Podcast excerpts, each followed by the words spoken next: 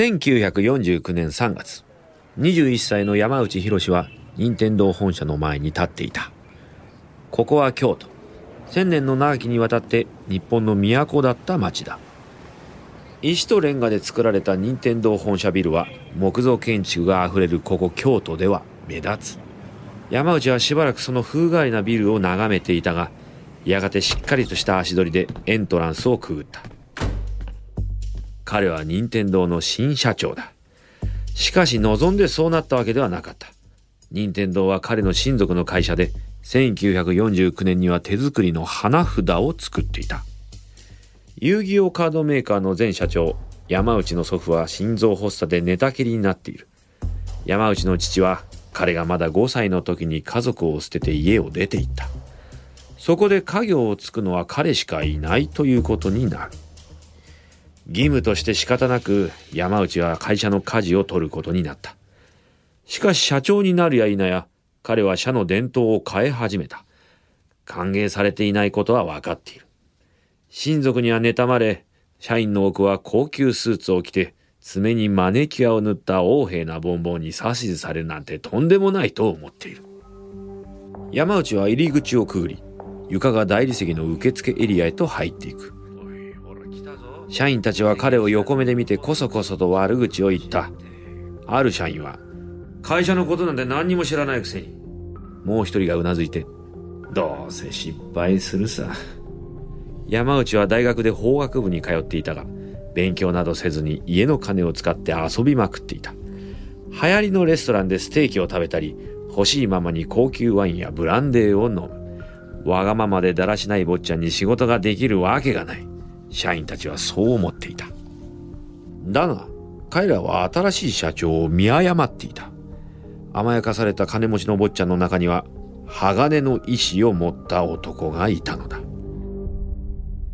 山内は最初の社長命令をすでに決めていた。それは衝撃的なものだった。彼は自分のオフィスに座るや否や、いとこを呼びつけた。任天堂の後継ぎとしての唯一のライバル。山内は即座に彼をクビにした。次に廊下に出て、慎重に、そして懸命に働け、と書かれたスローガンのポスターを破り捨てた。山内の新しい任天堂では、社員はクリエイティブでなければならない。何も考えない奴はいらないのだ。山内の方針は明快だった。任天堂は今や彼の会社だ。そして自分の会社では彼は誰の意見も聞かない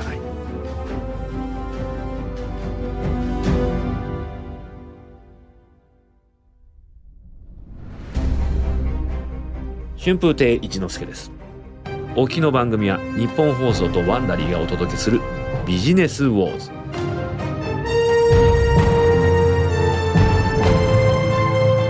任天堂とソニーの戦いを描く6話シリーズの第2話鋼の男。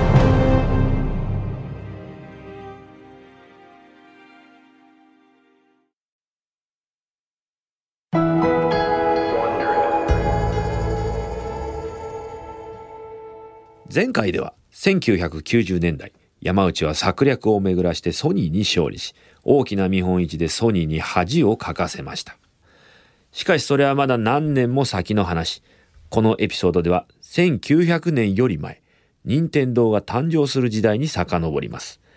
任天堂は今日のようなビデオゲームの大企業になるまでに何度も変革を遂げていたのです。山内が会社を継いだ時、任天堂はすでに創立60年になろうとする大企業だった。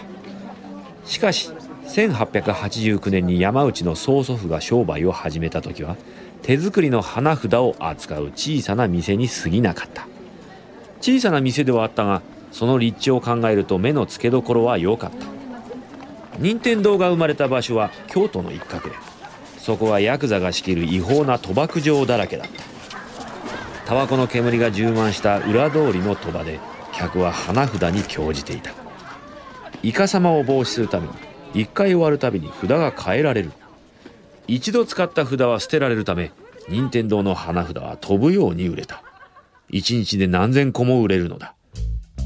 やがて小さな店は大きくなり、花札は機械化した生産ラインで作られ、日本中で売られるようになった。1949年に山内が会社を継いだ頃には任天堂は日本最大のカード製造会社になっていた。いとこをクビにすると山内は任天堂の古い社風を変え始めた。効率化を図るために工場と100人ほどの従業員を1箇所にまとめる。これに対し従業員の労働組合はストライキに入った。来る日も来る日も怒った従業員たちが任天堂の本社前に集まる。彼らは野営所を作り山内の退陣を要求する横断幕を掲げた。ハンガーストライキをする者さえ現れた。道に置かれた木箱の上に足を組んで座り自分たちの本気度を見せつけたのだ。抗議は続く。しかし山内は組合と交渉することさえ拒んだ。新聞記事によると従業員たちは彼を無能な独裁者だと糾弾する。任天堂の経営を任すには若すぎて未熟だと。数週間が過ぎ山内はついに決断する。ある朝従業員たちが任天堂本社前に集まっていると山内の補佐の一人が本社から出てきた。彼は書類を何枚も持っていてそれを従業員一人一人に渡す。受け取った従業員たちの顔がショックで青ざめる。山内の署名が入った書類は彼らの解雇を通達するものだった。即刻かつ問答無用。ストライキは終わり、任天堂で山内の剛腕に反対する者は誰もいなくなった。こうして山内は任天堂の社風を変えることに成功したが、ビジネスを変えるにはさらに10年かかった。就任後10年経っても、まだ70年前と同じようにカードを作っていたのだ。しかしそれもあるアニメーションのキャラクターがきっかけで全て変わろうとしていた。1959年この年日本では何百万もの世帯が初めてのテレビを購入する。皇太子のご成婚の模様がテレビ中継されるからであった。山内は胸を躍らせていた。テレビ中継を見たいわけではない。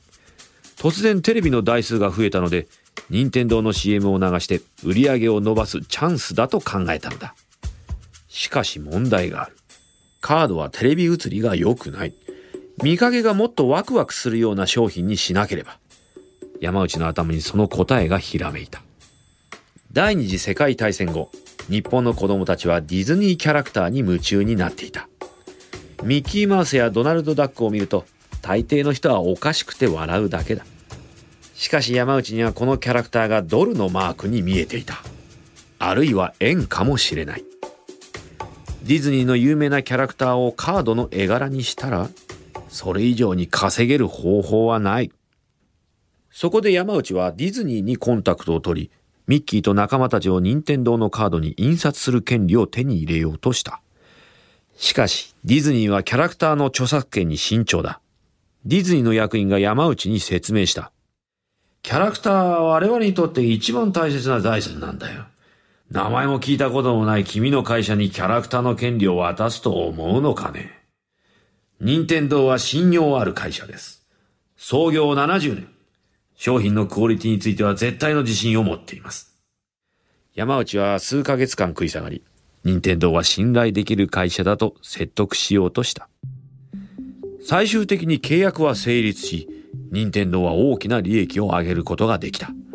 しかもディズニーと取引したおかげで、それ以上の収穫があった。ディズニーの仕事を間近で見て、山内の野心が燃え上がる。任天堂はカードだけを作っていていいのだろうか。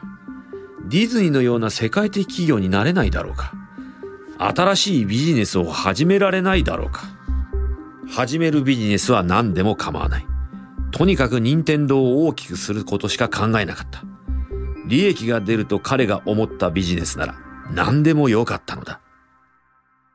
世界進出を推し進めるため、山内は次から次へと新事業を立ち上げていく。タクシー事業にベビーカーの製造、綿飴の機械を組み立てたり、ポパイのカップラーメンやインスタントライスを開発したり、時間貸しのラブホテルまで経営した。しかしどれも失敗だった。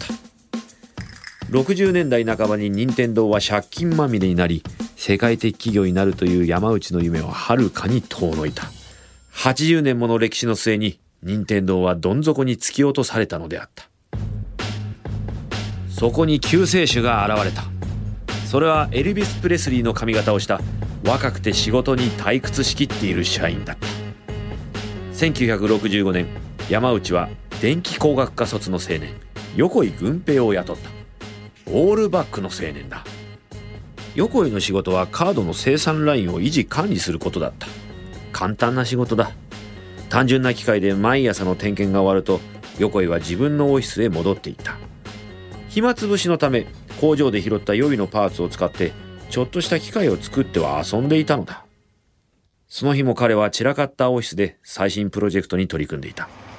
変わった装置だ。長いジャッキのように見える。木製の壁の向こうから印刷機の音が聞こえていた。横井は机に足を投げ出して背もたれに寄りかかり装置のネジを締め始めた。ノックの音を聞いて横井は飛び上がった。ドアが開き彼は持っていた装置をコンクリートの床に落とした。振り返るとそこに山内が立っている。山内は床に落ちた装置をじっと見つめた。何をしてるんだ？あや山内社長。あのこれは？私のオフィスへ来い。そのなんだ？落としたやつを持って。容赦ない冷たい口調。間違いなく首だ。と思いながら横井は仕方なく装置を拾い上げた。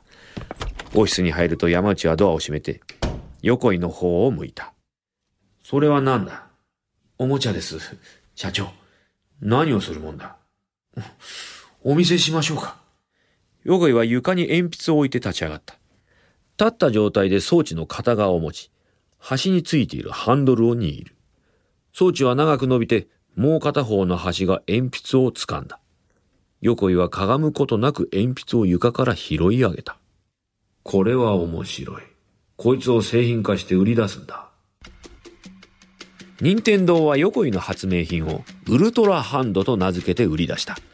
1967年それは日本では必需品と言えるおもちゃになり100万個以上を売り上げた。この成功で任天堂はおもちゃの製造を開始し横井を開発化に移動させた。山内は少なくとも利益が出る方向を見つけたと思った。しかしおもちゃ業界は厳しい。子供は気まぐれでウルトラハンドのようなヒット商品はなかなか生まれない。しかも任天堂が均衡を掘り当てるたびライバル会社のコピー商品が大量に出回る。そこで山内は世界的企業への夢を追うために電子玩具を試してみることにした。まずラブテスター。カップルで手をつなぎもう片方の手で金属のセンサーを握る。するとメーターが1から100までの愛情レベルを表示するのだ。これはすぐに売れなくなった。この他にドールハウスの販売コピー機の製造電子機器を使った射的場もオープンした。成長するために多様性を求めて何でもやったしかし成功には手が届かない1970年代半ばには任天堂は失敗の数々から借金を背負い満身創痍の状態になっていた山内は毎朝目を覚ますたび、今日こそが任天堂最後の日かもしれないと考える。しかしその恐怖を口にすることはなかった。従業員にとって彼は冷徹な男で、いつもと同じように恐ろしいボスだった。家族にとってはいつも家にいない父親で遠い存在だ。仕事が忙しすぎて家族との時間を持てなかったのだ。1976年、山内はオフィスで予算報告書を読んでいた。あまり良くない報告ばかりだ。その時、デスクの上で呼び出しのブザーが鳴った。山内の秘書からだった。社長、三菱電機からお電話です。何の用だ？お答えになりません。ご電話をお受けしましょうか。いや、繋いでくれ。秘書が電話をつなぎ、山内は受話器を取った。山内だが。お世話になっております。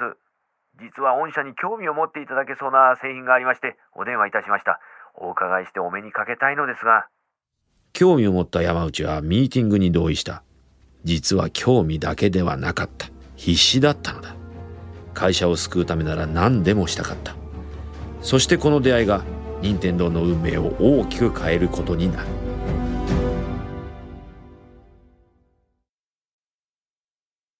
三菱電機の役員たちは家庭用ビデオゲーム機の試作品を持って現れた。彼らが三菱の条件を説明する間、山内はゲーム機をひたすらじっと眺めていた。この機械のバイヤーを探しているんです。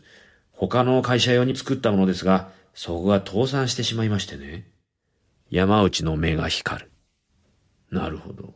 それで非常に進歩したゲーム機で6種類のボールゲームが組み込まれています。カラーテレビがあればゲームをカラーで見ることもできます。ハードの開発はすでに終了しているので、コストを抑えてゲーム業界に参入するには最適ですよ。どうです？興味ありますか？山内はビデオゲームを高く評価していなかった。むしろ単調なアクションと味気ないモノクロの画面を嫌っていた。しかし三菱のオファーは断るにはもったいない話だった。素晴らしいボールの変化。翌年、大々的なテレビ CM キャンペーンとともに、任天堂のカラーテレビゲーム6が発売された。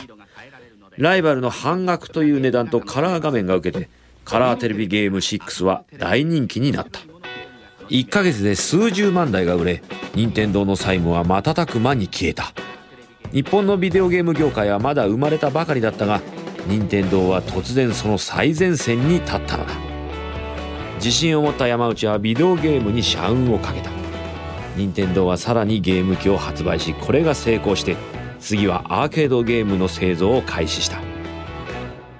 ライバルの先を行くために、山内は奇抜なアイデアを出せと、従業員にプレッシャーをかけた。誰も見たことのない製品を考えろ。何度も繰り返しそう言った。そしてついに横井が山内の要求通りのアイデアを思いついた。デジタル時計にもなるポケットサイズのゲーム機だ。ゲームウォッチと名付けられた。ほどなく日本の学校や通勤電車はゲームウォッチに夢中になる人々でいっぱいになった。日本でこれだけ成功したのだからアメリカでも同様の成功を収められる。山内はそう確信した。1980年後半、任天堂はシアトル郊外のワシントン州レッドモンドにアメリカ本社を開設した。任天堂が進出したアメリカはビデオゲームマニア天国だった。どこへ行ってもゲーム機がある。田舎にも都会にも国中にアーケード機があって25セント効果を飲み込み続けていた。ビデオゲームは雑誌の表紙になりポップチャートに乗り歯科医の待合室にまで置かれていた。最も流行っていたのは当たり社のゲーム機だ。当たりはカリフォルニアの会社で70年代初頭日本で世界にビデオゲームを広めた。任天堂のものと違って当たりのゲーム機にソフトは内蔵されていない。ユーザーはゲームが入ったカートリッジを買い、マシンに差し込む方式だった。あたりのゲーム機は何百万台も売れた。あたりは巨大企業に成長し、広告宣伝費はコカ・コーラやマクドナルドに匹敵するまでになった。あたりが先導するブームに乗るためにはアーケードに売れる面白いゲームソフトさえあればいい。しかし残念なことに任天堂はそんなゲームを持っていなかった。当時持っていたのはレーダースコープだけ。スペースインベーダーの安っぽいコピーだった。アーケードの達人は見向きもしない。心配するな。山内はアメリカチームに行った。次のゲームは絶対にヒットする。数週間後、山内が約束したゲームがレッドモンドにある任天堂アメリカに届いた。アメリカチームのメンバーは期待とともに段ボール箱を開け、梱包材を取り払った。しかし彼らの興奮は大きなアーケードゲーム機を見た瞬間に消えてしまう。しばらくの沈黙の後、一人の社員がそこにいる全員の考えを代弁していった。ドンキーコングだって？何なんだよ。ドンキーコングってなんだ？スイッチを入れるとチームの不安はさらに高まった。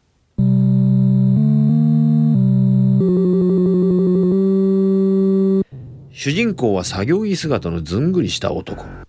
プレイヤーはこのオーバーオールを着た太っちょを動かして建築中のようなビルを登っていき大きなゴリラからガールフレンドを助けるという代物。宇宙船は出てこないし撃ち落とす敵もいない。爆発も起こらない。代わりにゴリラが転がした樽を飛び越える。このゲームは絶望的に思えた。先ほど何なんだよと言って怒った社員が再び口を開く。もうおしまいだ。漫画みたいなゲームなんて見向きもされない。口ひげを生やしたおっさんになりたがる子供なんているかこんなの売れっこない。しかしそれは大きな間違いだった。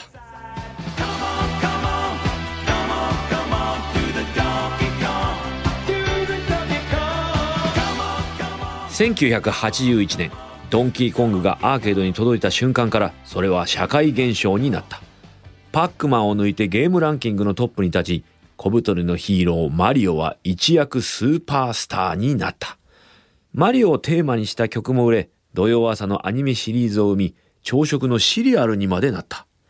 ドンキーコングの成功で稼いだ数百万ドルを武器に山内はカートリッジであたりに対抗すべきだと考えた。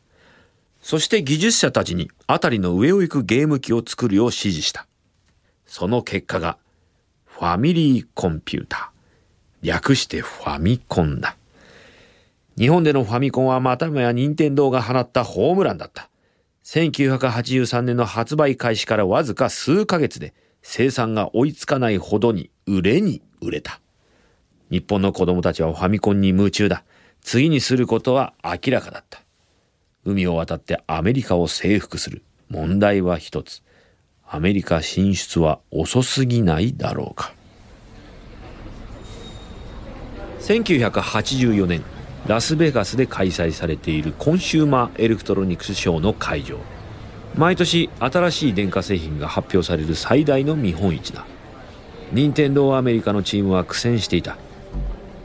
ファミコンをアメリカの小売業者に初めて紹介してみたが反応はひどいものだった。誰もが同じことを言う。ビデオゲームなんて終わりだよ。日本でファミコンが大成功している間にアメリカでの状況は変わってしまっていた。ビデオゲームのブームは去った。供給過剰だったゲームのバブルは弾けたのだ。ゲームセンターはオープンした時と同じ速さでクローズしていく。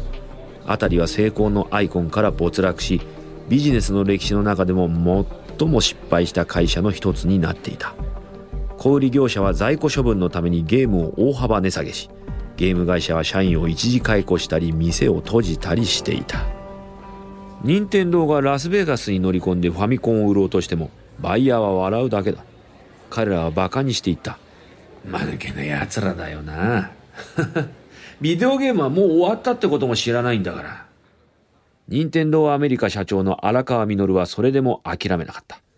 ファミコンのデザインを変えて、1年後にコンシューマーエレクトロニクスショーに戻ってきたのだ。しかし反応は同じだった。ビデオゲームは過去のものだ。皆そういうのであった。2年連続で山内に悪い知らせを伝えなければならない。山内社長、すいません。アメリカ今年もファミコンに興味を示しませんでした。いや、連中は間違ってる。子供はビデオゲームに飽きちゃいない。面白くないゲームに飽きただけだ。今から言う通りにやれ。ファミコンをどっか一つの街へ持っていくんだ。一箇所だぞ。そこで売り出せ。奴らが間違っていることを証明しろ。ファミコンを売り出すならあの街しか考えられない。ニューヨークだ。そこで売れるならどこでも売れる。5000万ドルの資金を持ってセールスチームは必死で売り込みをかけた。5つの地区で広告を出し、慎重な小売業者には返金を約束した。チームは何時間もショッピングモールに立って買い物に来た家族連れにファミコンを紹介した。クリスマス商戦が終わってみると、ニューヨークで5万台のファミコンが売れていた。任天堂の予想は下回ったが、これだけ売れればアメリカ中の小売業者が仕入れる気になる。ほどなく任天堂のゲーム機はアメリカ全土で売り切れになった。1986年末までに任天堂はアメリカで100万台のファミコンを売った。山内は正しかった。アメリカの子供たちはビデオゲームに飽きたわけではなかったのだ。もっといいゲームが欲しかっただけで任天堂にはそれがいくらでもあった。そして子供たちが一番欲しがったのは他でもないこのゲームだ。スーパーマリオブラザーズ。口ひげを生やしたドンキーコングの主人公の新作だ。任天堂はこのゲームを完璧にするために6ヶ月を費やし満を持して発表した。アイデアの全て動きの全てイメージや爆発音の全てが素晴らしい出来だった。スーパーマリオブラザーズはビデオゲームに新しいスタンダードを作り任天堂製品を数百万のアメリカの家庭へと送り込んだ。1989年創業から100年経ったこの年ビデオゲーム機市場の90%を任天堂が占めていた任天堂がゲーム業界の覇者となっていたのだ1990年の「スーパーマリオブラザーズ3」の発売に至り利益は5000億ドル以上を記録それはスティーブン・スピルバーグの E.T. の興行収入をも上回るものであったそうマリオは E.T. より売れたのだアメリカの子供たちはミッキーマウスよりマリオの方を知っているかもしれない。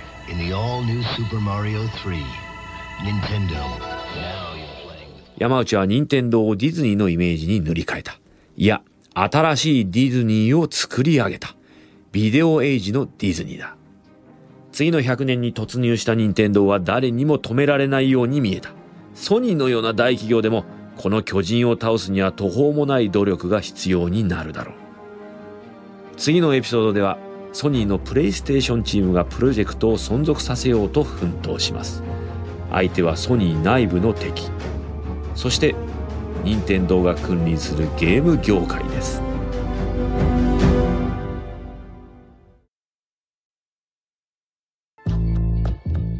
これは任天堂対ソニーのシリーズ第2話です。ビジネスウォーズのこのエピソードお楽しみいただけたでしょうか？皆様から番組の感想をぜひ聞かせてください。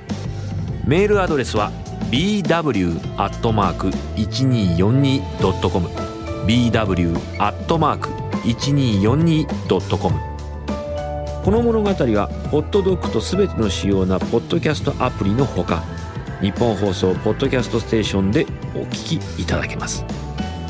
ストーリー中のお聞きいただいた会話についてですが私たちには当時の正確な会話を知ることはできませんができる限りのリサーチに基づいて構成されています。この一連のビジネスウォーズのオリジナル版ではデビッド・ブラウンがホストを務めましたがこの日本語版の案内役は私春風亭一之輔でお送りしました。この物語はリプレイビデオゲームの歴史の著者であるトリスタン・ドノバンの作品です。シニアプロデューサーおよび編集カレン・ロー。プロデューサージェニー・ローワー・ベックマン。